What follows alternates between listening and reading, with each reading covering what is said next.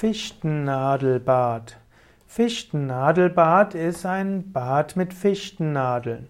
Dabei gibt es verschiedene Möglichkeiten. Eine Möglichkeit wäre, dass man einen Vollextrakt nimmt, zum Beispiel aus den Fichtennadeln. Das enthält ätherisches Öl und Gerbsäure. Und so ist zum Beispiel Fichtennadelvollbad etwas, was sehr angenehm ist, aufweckend und auch gut gegen Erkältung.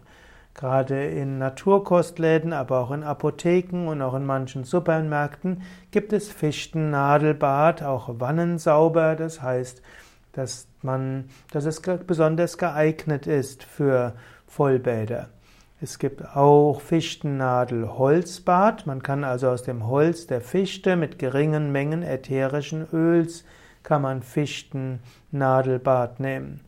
Fichtennadelbad kann man auch nehmen, indem man einfach in ein Bad frische Fichtennadeln hineingibt. Auch das kann man nehmen.